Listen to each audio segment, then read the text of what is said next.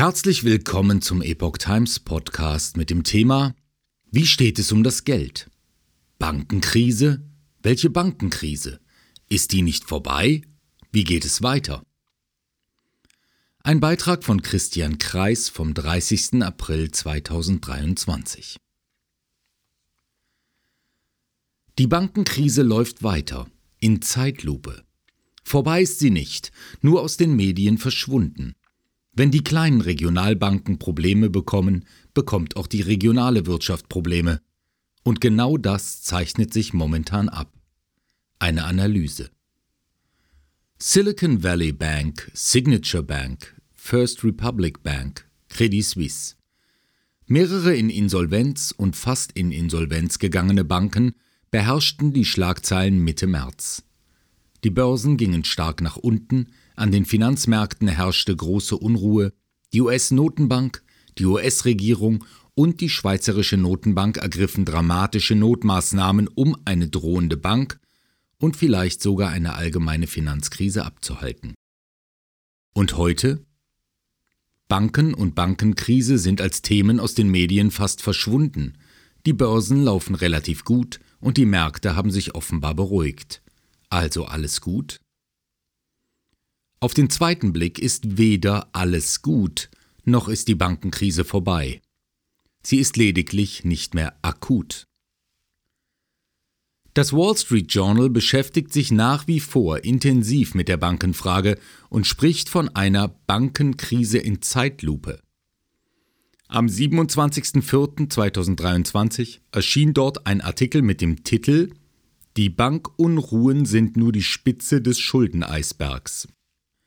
Die Bankaktien innerhalb des SP 1500 wurden Mitte April 2023 so niedrig bewertet wie fast noch nie in diesem Jahrhundert. Das KGV betrug lediglich 8. Auch in Europa ist die Bankenkrise alles andere als vorbei. Woher kommen die Bankenprobleme? Kern der jüngsten Bankprobleme ist, dass die westlichen Notenbanken in den letzten 15 Jahren die Notenbankgeldmenge dramatisch ausgeweitet und die Zinsen lange Zeit nahe Null gehalten haben. Angesichts der Geldschwemme, insbesondere während der Lockdown-Zeit, haben daraufhin die Banken in den USA, aber auch in Europa viele langfristige Kredite mit sehr niedriger Verzinsung herausgegeben und, da sie nicht alle Einlagegelder in Form von Krediten unterbringen konnten, viele langlaufende Anleihen mit sehr niedriger Verzinsung gekauft. Weil sowohl die kurz- wie die langfristigen Zinsen seit Anfang 2022, ausgelöst durch die Inflation und die anschließenden starken Zinserhöhungen der US-amerikanischen Zentralbank, sprunghaft angestiegen sind, um etwa drei Prozentpunkte, haben die Banken nun ein Ertragsproblem. Sie müssen sich jetzt zu stark gestiegenen Einlagezinsen refinanzieren, müssen also an ihre Einleger relativ hohe Zinsen zahlen und haben daher einen stark gestiegenen Zinsaufwand. Sie bekommen aber von ihren Kreditnehmern bzw. ihren Anleihebeständen aus den langfristigen Geldanlagen weiterhin nur relativ niedrige Zinserträge. Es wird noch Jahre dauern, bis sich diese Ertragsklemme der Banken langsam abbaut, indem die niedrig verzinslichen langfristigen Kredite allmählich auslaufen und die Anleihen fällig werden. Nach Meinung des Wall Street Journal dürfte die Ertragsklemme noch jahrelang anhalten. Daher die derzeit säkular niedrige Bewertung der US-Bankaktien. Dazu kommt, dass insbesondere die hohen Kredite an Gewerbeimmobilien in den USA etwa 5400 Milliarden US-Dollar oder ungefähr ein Fünftel des US-Sozialprodukts, momentan für die Banken problematisch sind, da viele Gewerbeimmobilien mit hohen Leerstandsquoten und verfallenden Immobilienpreisen kämpfen. Angesichts der erwarteten Konjunkturschwäche im Laufe des Jahres 2023 dürften einige Kreditausfälle auf die Banken zukommen, sowohl in den USA wie in Europa. Was sind die Folgen? Kurz, die Bankenkrise ist nach Meinung des Wall Street Journals alles andere als vorbei. Schwache Banken führen zu schwacher Kreditvergabe. Schwache Kreditvergabe führt zu schwachem Wirtschaftswachstum. Aber nicht nur diese allgemeine Entwicklung ist unerfreulich. Besonders interessant ist, dass es große und kleine Banken in ganz unterschiedlichem Ausmaß trifft und weiter treffen dürfte. Die Bankturbulenzen im März 2023 haben dazu geführt, dass viele Anleger verunsichert sind, ob sie ihre Einlagen von kleineren Banken im Falle von Kreditausfällen in voller Höhe zurückbekommen. Daher hat in den letzten Wochen in den USA eine starke Kapitalflucht von kleinen zu großen Banken eingesetzt. Regionalbanken verloren im letzten Monat 212 Milliarden US-Dollar Einlagen, während die 25 größten Banken 18 Milliarden dazugewannen. Nach dem Motto Too Big to Fail gehen viele Anleger davon aus, dass ihre Anlagen bei den Großbanken im Gegensatz zu kleineren Kreditinstituten sicher sind. Denn Großbanken dürften von der Regierung, so die Vermutung, auf jeden Fall gerettet werden, nicht jedoch unbedingt kleine und mittelgroße Banken, die nicht als systemrelevant gelten, das heißt, die man insolvent gehen lassen kann ohne dass sie einen Dominoeffekt auslösen und die Finanzmärkte abstürzen. Das führt dazu, dass kleine und mittlere Banken in den USA derzeit, im Gegensatz zu den Großbanken, unter Druck kommen. Sie müssen deutlich höhere Einlagezinsen bieten als die Großbanken, um Kunden zu halten, und müssen daher auch ihre Kreditzinsen deutlich erhöhen. Das bewirkt starke Wettbewerbsnachteile gegenüber den Großbanken. Was bedeutet das für ein Land? Die großen Vorteile von kleinen Regionalbanken. Die Finanzkrise von 2008 hat gezeigt, dass große überregionale Banken sehr viel weniger verantwortungsvoll handeln als kleine oder mittelgroße regional verwurzelte Banken. Vor 2008 wurden vor allem in den USA Immobilienkredite eingegangen, von denen die Banker teilweise genau wussten, dass sie kaum zurückzahlbar waren. Diese Problemkredite wurden in Wertpapiere umgewandelt, sogenannte Asset-Backed Securities, und über die Börsen an weit entfernte Anleger verkauft, insbesondere in Europa, die dann den schwarzen Peter bzw. die Kreditausfälle zu tragen hatten. Auf diese Weise ist die US-Immobilienkrise direkt nach Europa exportiert worden. Die jahrelangen Gewinne landeten bis 2008 bei den US-Investmentbanken und Kreditanbahnern, die lukrative Provisionen verdienten. Die Risiken und später die Verluste wurden zum guten Teil ins Ausland abgeschoben. Ein solch verantwortungsloses Verhalten können sich kleine Regionalbanken wie zum Beispiel Raiffeisenbanken oder Sparkassen die vor Ort stark verwurzelt sind und die ihre Kunden sowohl im Einlagen- wie im Kreditgeschäft persönlich kennen, nicht leisten. Man konnte aus der Finanzkrise lernen. Je weiter die Banker vom Kunden entfernt sind, desto verantwortungsloser ist das Bankverhalten. Umgekehrt gilt, je stärker regional verwurzelt eine Bank ist, desto verantwortungsvoller handelt sie in der Regel. Unter Ethikgesichtspunkten sind kleinere Regionalbanken ein wahrer Lichtblick.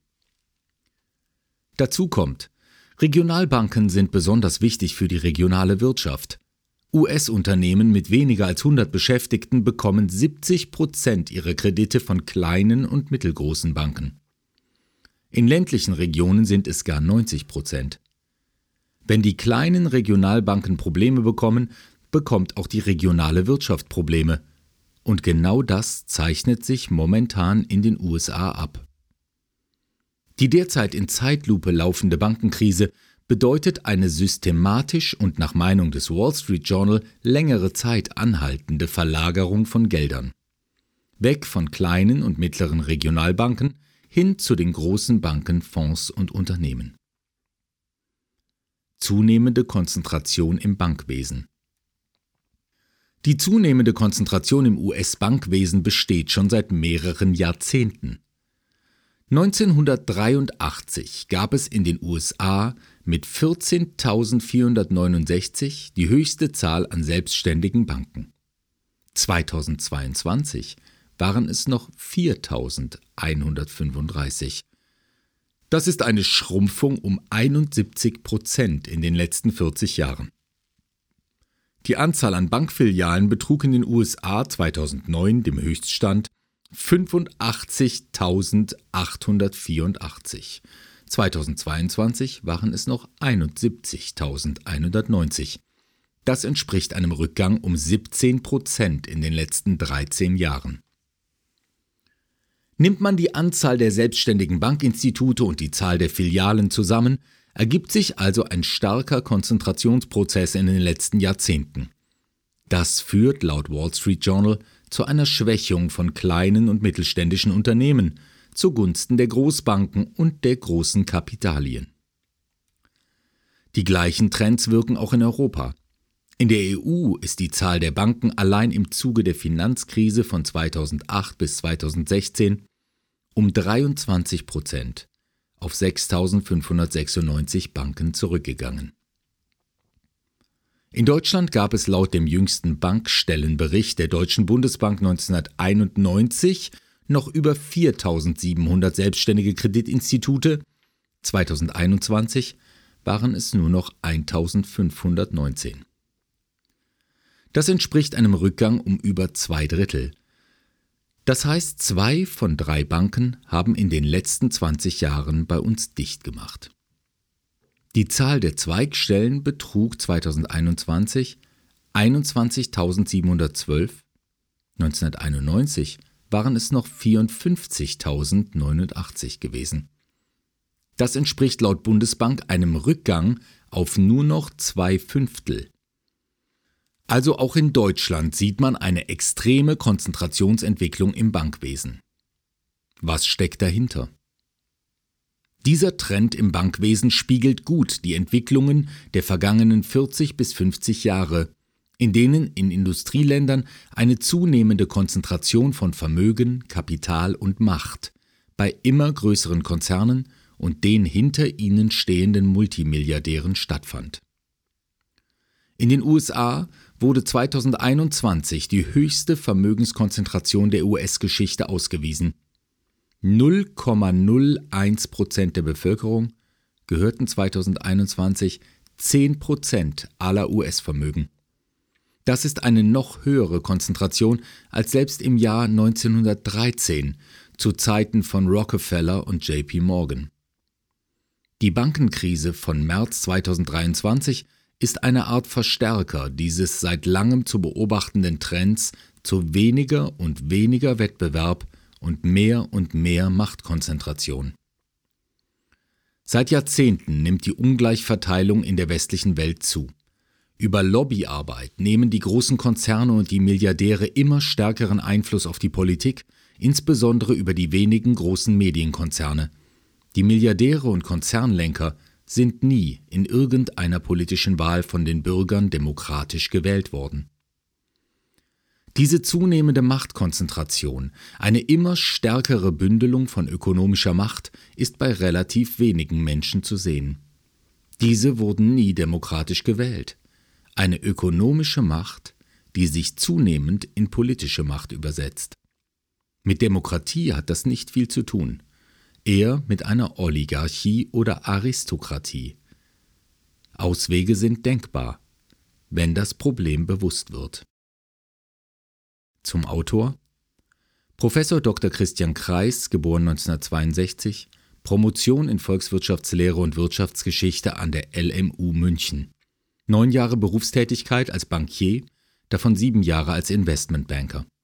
Seit 2002 Professor für Finanzierung und Volkswirtschaftslehre. Er ist Autor von sieben Büchern, darunter Das Mephisto-Prinzip in unserer Wirtschaft.